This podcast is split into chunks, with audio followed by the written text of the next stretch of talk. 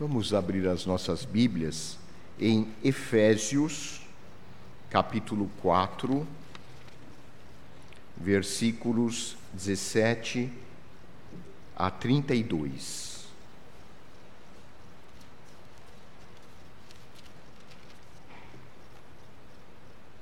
Assim diz a palavra de Deus.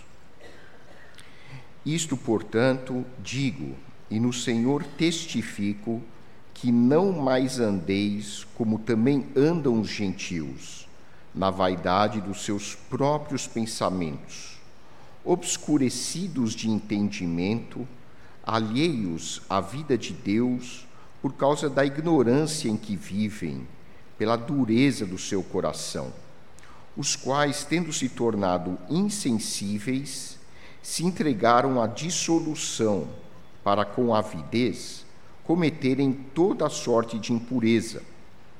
Mas não foi assim que aprendestes a Cristo, se é que de fato o tendes ouvido e nele fostes instruídos, segundo é a verdade em Jesus. No sentido de que, quanto ao trato passado, vos despojeis do velho homem, que se corrompe segundo as concupiscências do engano, e vos renoveis no espírito do vosso entendimento e vos revistais do novo homem, criado segundo Deus, em justiça e retidão procedentes da verdade. Por isso, deixando a mentira, fale cada um a verdade com o seu próximo, porque somos membros uns dos outros. Irai-vos e não pequeis, não se ponha o sol sobre a vossa ira, nem deis lugar ao diabo Aquele que furtava, não furte mais. Antes, trabalhe, fazendo com as próprias mãos o que é bom, para que tenha com que acudir ao necessitado.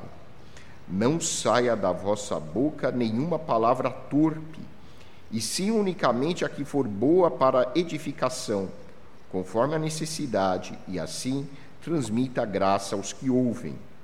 E não entristeçais o Espírito de Deus, no qual fostes selados para o dia da redenção. Longe de vós toda amargura e cólera e ira e gritaria e blasfêmias e bem assim toda malícia. Antes, sede uns para com os outros benignos, compassivos, perdoando-vos uns aos outros, como também Deus em Cristo vos perdoou. Oremos. Santo Deus, nosso Pai, nós pedimos que o Teu Santo Espírito ilumine agora os nossos corações para que possamos compreender a Tua mensagem. Nós te rogamos agradecidos em nome de nosso Senhor e Salvador Jesus Cristo. Amém. No mês de setembro, tradicionalmente, nós temos a campanha de prevenção ao suicídio, chamada de Setembro Amarelo. Tradicionalmente, neste mês, as unidades de saúde e várias outras instituições intensificam as medidas de proteção ao ser humano, procurando ajudar as pessoas mais vulnerabilizadas e as pessoas que sofrem de determinados problemas de saúde a encontrar apoio, a compartilhar o seu sofrimento. E assim, eh, nós temos campanhas em vários locais do Brasil para que aquelas pessoas que estão sofrendo sintomas, principalmente de depressão, possam ter alguém com quem conversar. E os índices de suicídio no Brasil e no mundo são alarmantes. Então é importante que as pessoas que em sua mente percebem ter pensamentos de morte recorrentes, ideias de suicídio, especialmente aquelas que já estão planejando o suicídio, possam o quanto antes buscar um profissional de saúde ou um profissional também da área espiritual, um conselheiro religioso, para poder compartilhar o seu sofrimento. É essencial que essas pessoas tenham com quem conversar e se sintam acolhidas. É, existem estatísticas que mostram que as pessoas que praticaram o suicídio ou tentaram o suicídio buscaram nas últimas semanas algum profissional ou alguém com quem conversar e não conseguiram. E também se sabe que o simples fato de abrir o coração e compartilhar o sofrimento emocional já é uma das medidas mais importantes de prevenção ao suicídio. As doenças que mais levam à prática de tirar a própria vida são a depressão, em primeiro lugar, mas também outros transtornos, como o transtorno afetivo bipolar, transtornos de personalidade, transtornos psicóticos, como a esquizofrenia.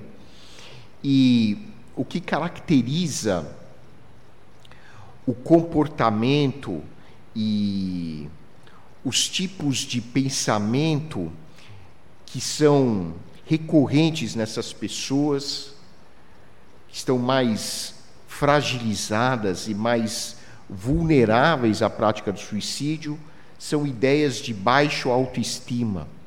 Baixa autoestima. Então, são pessoas que acreditam que não têm valor, acreditam que são más por algum motivo. Sensações de culpabilidade. A pessoa acha que tudo o que acontece de ruim na vida dela e nas, na vida de outras pessoas é por culpa dela. Ela acredita que é culpada e que tem que pagar por isso. É, sensações de que a vida não tem sentido, de que não há mais esperança para ela e para o mundo. Ideias e sentimentos recorrentes de tristeza, perda de prazer nas atividades que antes davam algum prazer para essa pessoa. E junto com tudo isso aparecem sintomas no corpo, é, principalmente dores. As pessoas, às vezes, especialmente os mais idosos, eles vêm muito mais pelas dores no corpo do que propriamente pelas ideias ruins ou pelos sentimentos de tristeza. Então, em geral, são dores recorrentes as pessoas fazem uma série de exames e os exames em geral não dão alterados, e essas dores são causadas pela frustração existencial. São causadas por uma por um vazio no coração. Então, a mente também é responsável por vários tipos de sintomas no corpo. Existe até uma frase célebre que quando a boca não fala, o corpo fala. De alguma maneira, a, a nossa natureza expressa aquilo que está no nosso coração. Se não for pelas palavras, é pelos sintomas físicos.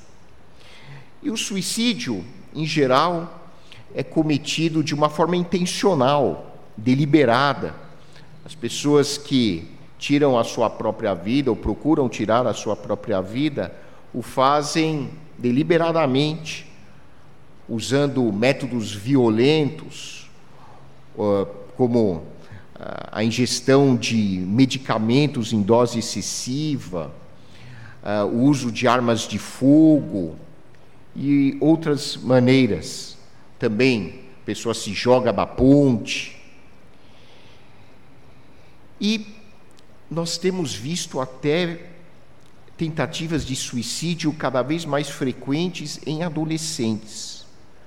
O modo de viver do mundo moderno, contemporâneo, como nós já comentamos em outras ocasiões, tem tornado as relações humanas cada vez mais frágeis, cada vez mais superficiais. E o ser humano adoece quando as suas relações não são saudáveis, satisfatórias. A solidão, o sentimento de solidão, é altamente ligado ao sofrimento mental. E às vezes, quando essas pessoas não se matam, uh, surgem doenças uh, cardiovasculares ou outras doenças que já existiam se agravam, porque a, a imunidade diminui. Então, o suicídio, de fato, é um problema de saúde pública e precisa ser enfrentado com todas as nossas forças. Nós precisamos refletir sobre a nossa mentalidade, sobre o modo de vida do mundo moderno. É muita tecnologia, muito conforto, muita facilidade, mas o preço que o ser humano paga para viver esse estilo de vida é extremamente custoso. Nada, nada pode substituir as relações humanas satisfatórias, saudáveis. Nós somos seres relacionais e quando nossas relações não estão indo bem, sejam elas no trabalho, no lar, na família, com a esposa, com o marido, com os filhos, nós adoecemos e muitas vezes nós adoecemos gravemente. Mas hoje eu trago uma abordagem baseada aqui na palavra de Deus sobre um outro tipo de suicídio, que não é o suicídio que é comumente abordado nas campanhas do Setembro Amarelo. Porque o suicídio, como nós normalmente conhecemos, é um ato deliberado e intencional de tirar a própria vida. Porém, a Bíblia fala sobre um outro tipo de suicídio. Um suicídio que envolve uma morte lenta, uma morte progressiva. E paradoxalmente, ela se apresenta como sendo agradável, como sendo prazerosa, como sendo algo legal, algo atraente. Esse tipo de suicídio é o que a Bíblia chama de pecado, que está associado a uma morte que não é física, mas é uma morte espiritual. E a palavra de Deus nos diz que é importante nós nos conscientizarmos, porque o ser humano, embora muitas vezes fuja de qualquer ideia de suicídio, sem perceber, ele comete suicídio espiritual, caminhando progressivamente em direção à morte do seu espírito, quando opta por hábitos de vida que são extremamente danosos. E é sobre isso que o texto de Efésios, assim como vários outros textos da Bíblia, falam. A palavra pecado, tanto na língua hebraica como na língua grega, significa errar o alvo. É como uma pessoa que atira uma flecha e não acerta o alvo. Isso é chamado de pecado, errar o alvo. E qual é o alvo que nós erramos? Que a humanidade erra? O alvo é o desígnio amoroso e perfeito que Deus tem para cada ser humano. Deus tem um plano um sonho para cada pessoa desse mundo. E esse plano, como diz Paulo aos Romanos, é baseado na vontade de Deus, que é boa, é perfeita e é agradável. Deus tem um sonho com cada filho seu. Deus tem um sonho para cada criatura que está aqui no universo porque todos nós pertencemos a Deus. Mas quando o ser humano deixa de sonhar o que Deus sonha para ele. Quando o ser humano se torna cego ao que Deus tem planejado para ele, e ao invés disso dá as costas para Deus e busca uma forma de vida que é autocentrada, uma forma de vida que se baseia apenas naquilo que a pessoa quer, isso é suicídio também. Embora não tire naquele momento a vida física da pessoa, ela tira algo muito mais importante do que a sua vida física. Ela tira a sua vida espiritual.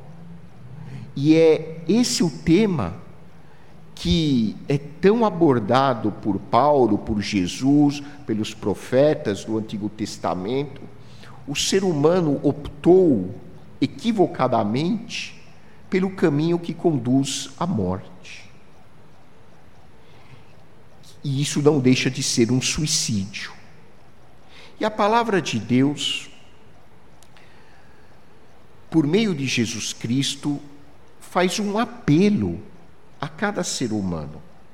Um apelo para que as pessoas mudem a direção de suas vidas. E como é que nós podemos mudar o rumo da nossa existência?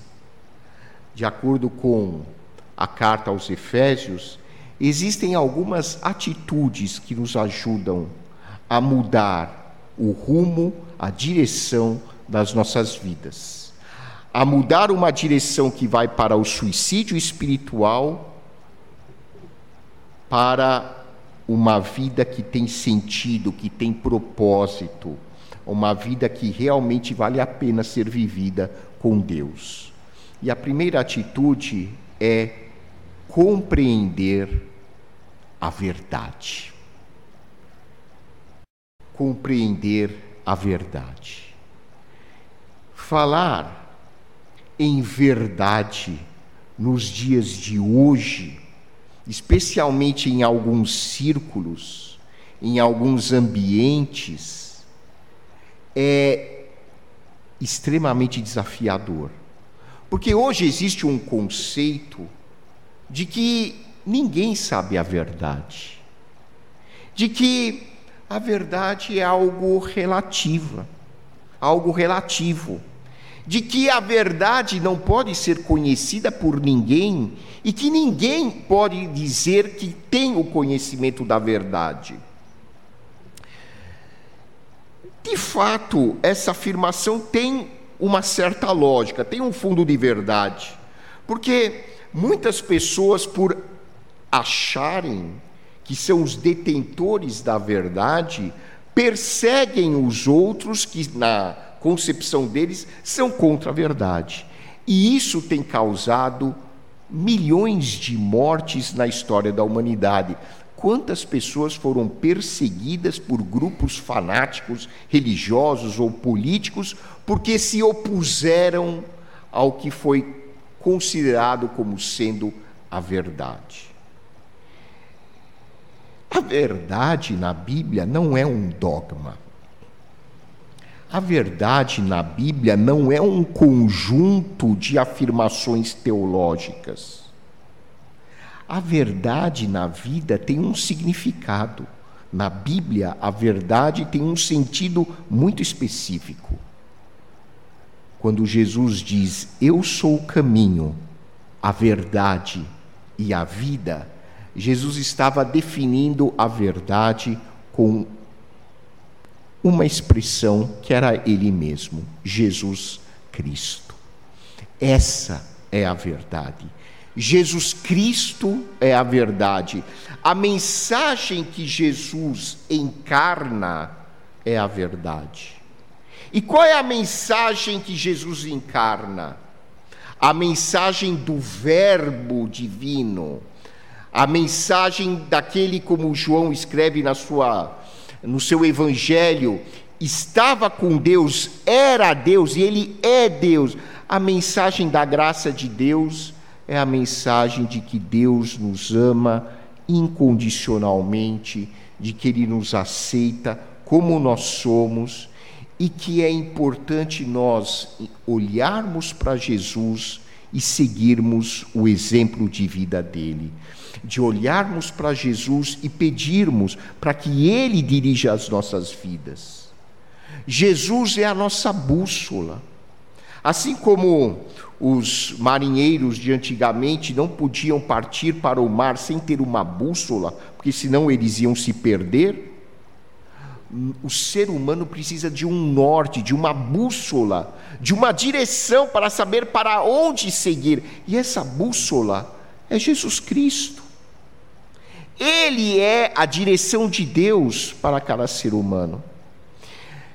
Seguir Jesus não é dizer, ah, Jesus Cristo é a encarnação da segunda pessoa da Trindade. Não é isso.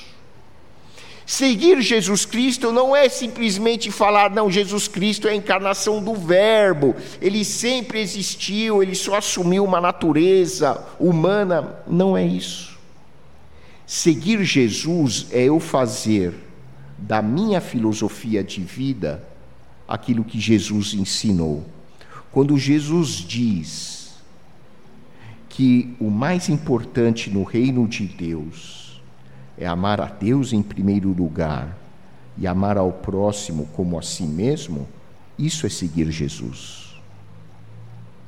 Essa é a doutrina. Não é um conjunto de palavras bonitas e difíceis e filosóficas, não. É, é preto no branco. É algo concreto. Seguir Jesus é o entender que o amor que Deus tem por mim é o amor que eu devo expressar por cada pessoa que está no meu entorno. Isso é seguir a verdade de Jesus. Seguir a verdade de Jesus significa que eu vou me comprometer com uma filosofia de vida que nunca diminua a dignidade de ninguém. É só olhar para o exemplo de Jesus com aquela mulher adúltera. Os religiosos, os doutores da lei, os professores de teologia daquela época diziam: essa mulher violou a constituição de Deus. Ela cometeu adultério. Ela precisa ser apedrejada. E Jesus calmamente escrevendo lá na terra, disse: Tá bom, então quem não tiver pecado, atire a primeira pedra. E todos se retiraram. E Jesus não chega para a mulher e dá um sabão nela, nem dá um, um sermão de condenação. Ele simplesmente disse: Olha, vá e não peques mais.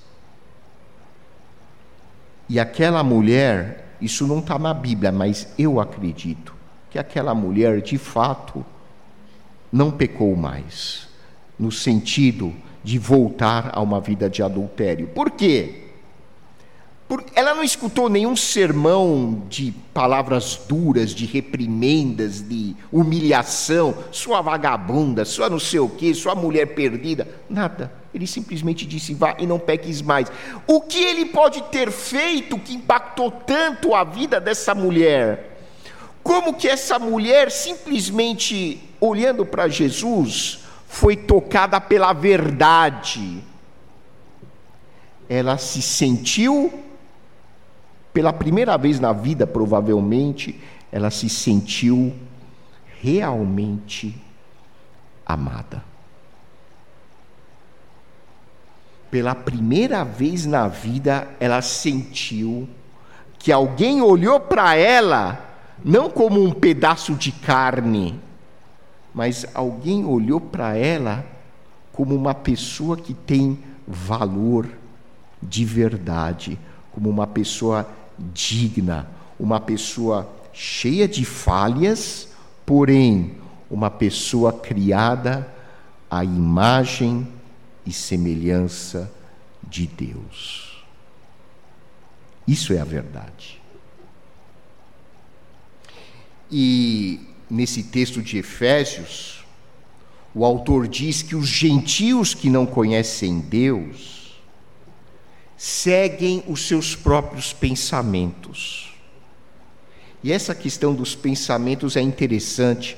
Eu gosto é, dos psicólogos orientais quando eles dizem que a mente do ser humano é, é uma mente de macaquinho. O que, que é mente de macaquinho? É, todos nós já fomos ao zoológico e vemos que os macaquinhos gostam de pular de galho em galho. E a nossa mente é assim. Os nossos pensamentos são como os macaquinhos, eles vão de galho em galho, eles não param. Toda sorte de bobagens, tudo que não presta, aparece nos nossos pensamentos. Nós somos extremamente criativos e férteis para pensar todos os tipos de abobrinha que vocês podem imaginar. Tudo que é absurdo aparece nas nossas mentes. E os gentios que não conhecem Jesus, que não conhecem Deus, seguem esses pensamentos que os levam à frustração existencial, que os levam ao martírio espiritual, que os levam ao sofrimento desnecessário, que os levam a praticar atos que são completamente prejudiciais à sua própria saúde e à saúde dos outros. Então, a primeira atitude para nós vivermos uma vida de verdade é compreendermos a verdade que está na pessoa do Senhor Jesus Cristo. Uma segunda atitude é o perdão.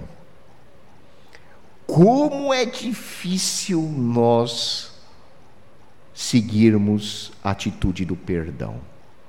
Nós somos seres altamente vingativos por natureza. Nós não levamos desaforo para casa, essa é a nossa natureza. Eu, uma vez eu li uma frase dessas engraçadas, que aparece um cachorrinho dizendo assim: Eu não quero terapia, eu quero vingança. E nós somos exatamente assim. Nós sonhamos e fantasiamos é, com a imagem daquelas pessoas que um dia nos humilharam, fizeram qualquer comentário negativo sobre nós, sofrendo, ou dependendo da nossa misericórdia. Nós, nós fazemos de tudo para que o outro que fez algo contra nós possa sofrer e pagar na própria pele o mal que ele cometeu contra nós. Mas isso não é seguir a verdade. Isso é suicídio espiritual.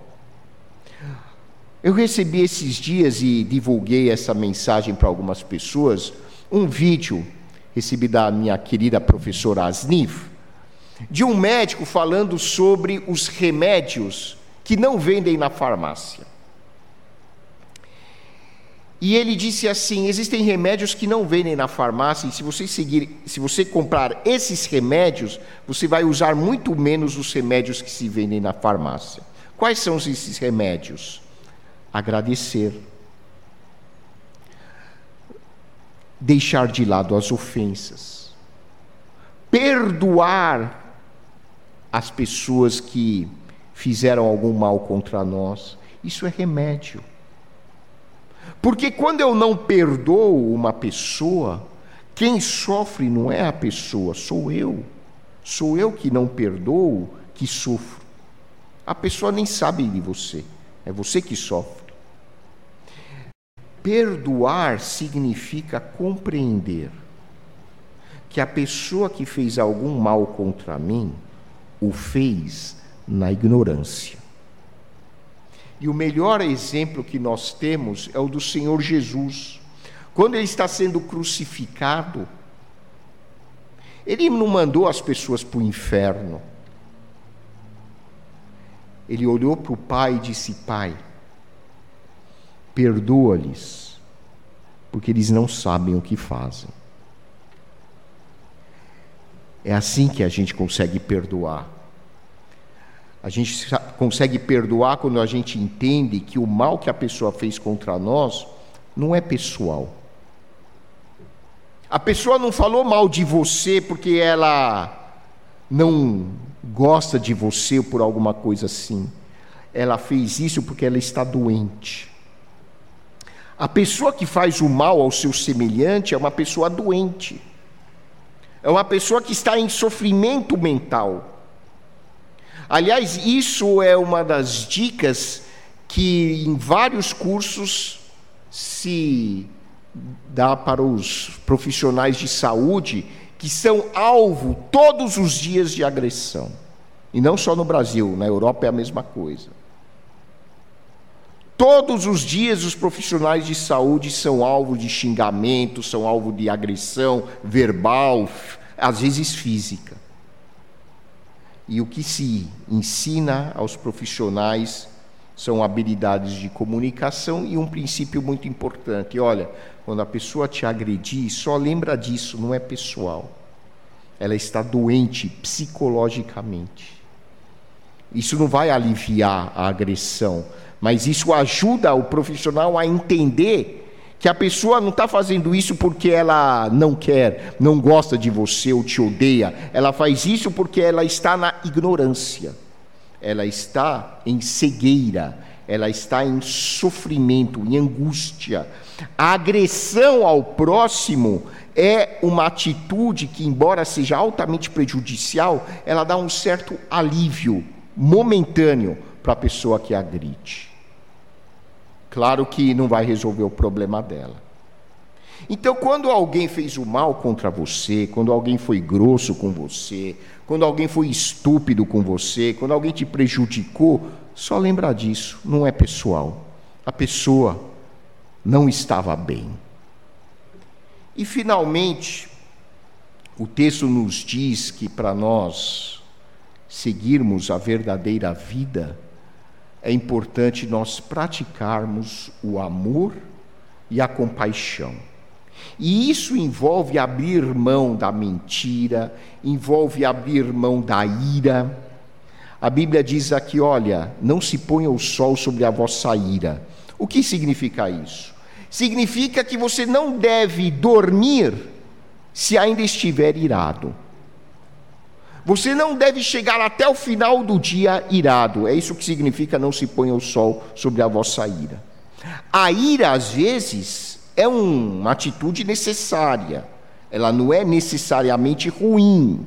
Às vezes é importante ficar irado. Mas a ira tem que ter um prazo de validade muito curto. Porque se você ficar irado por muito tempo, você vai fazer bobagem e você vai acabar ou na cadeia ou você vai acabar no hospital. Eu me lembro do professor Adib Jatene. Foi, eu tive a, a honra, o privilégio de ter sido aluno dele. O professor Adib Jatene dizia: as pessoas não morrem de tanto trabalhar, as pessoas morrem de raiva. É a raiva que mata. E a raiva mata mesmo. A raiva acaba com a nossa saúde. Isso significa que eu nunca vou ficar com raiva? Não. É, se a gente é realmente ser humano, a gente vai ficar com raiva muitas vezes. Mas a Bíblia diz: saiba administrar a sua raiva. Porque se você não souber gerenciar as suas emoções, principalmente a raiva, a raiva vai dominar você e vai matar você. A raiva não pode coexistir com a compaixão. A raiva leva a atitudes, como diz aqui o versículo 31, leva a amargura. Nós ficamos azedos, nós ficamos amargos, nós ficamos até feios. A raiva leva à gritaria, leva às blasfêmias, é, leva a todo tipo de malícia. Abandone a raiva. Ficou com raiva? Pede para Deus trabalhar no seu coração e enxergue o seu semelhante como alguém que está no mesmo barco que você. Ele não é nem melhor que você e nem pior, ele é igual. Estamos todos no mesmo barco. Não se vingue de ninguém. A Bíblia diz assim: não te deixes vencer pelo mal, vence o mal com o bem. A ninguém retribua a vingança, não pratique vingança de forma alguma. Deixe a vingança com Deus. Porque Deus, na verdade, ele, a vingança de Deus é diferente da nossa. A nossa é para prejudicar o outro. A de Deus, não, ela é baseada no princípio do aprendizado. Deus, de alguma maneira, vai ajudar aquela pessoa que fez bobagem a entender, um dia ela vai entender a bobagem que fez. Deixa a justiça com Deus. A nós cabe ser compassivos, empáticos. Saiba se colocar no lugar do outro. Saiba calçar o calçado do outro Saiba se imaginar antes de julgar alguém. Antes de julgar alguém, lembre-se, aquela pessoa é daquele jeito, muito provavelmente, pela história de vida pessoal dela. E se você estivesse no lugar daquela pessoa, provavelmente você ia ser igualzinho àquela pessoa que tanto causa é, repulsa em você saiba compreender que nós somos todos pessoas falhas e precisamos exercer a compaixão, a misericórdia uns com os outros. Encerrando aqui a mensagem, eu me lembro do profeta Oséias, trabalhando com o povo de Israel, que era um povo altamente religioso, e fazia muitos rituais religiosos no templo, fora do templo. E Deus manda uma mensagem por meio do profeta Oséias ao povo de Israel, dizendo: Povo, eu não quero sacrifícios. Não é isso que agrada ao meu coração, diz Deus. O que eu quero é que vocês pratiquem a misericórdia e me conheçam de verdade. Que Deus nos abençoe.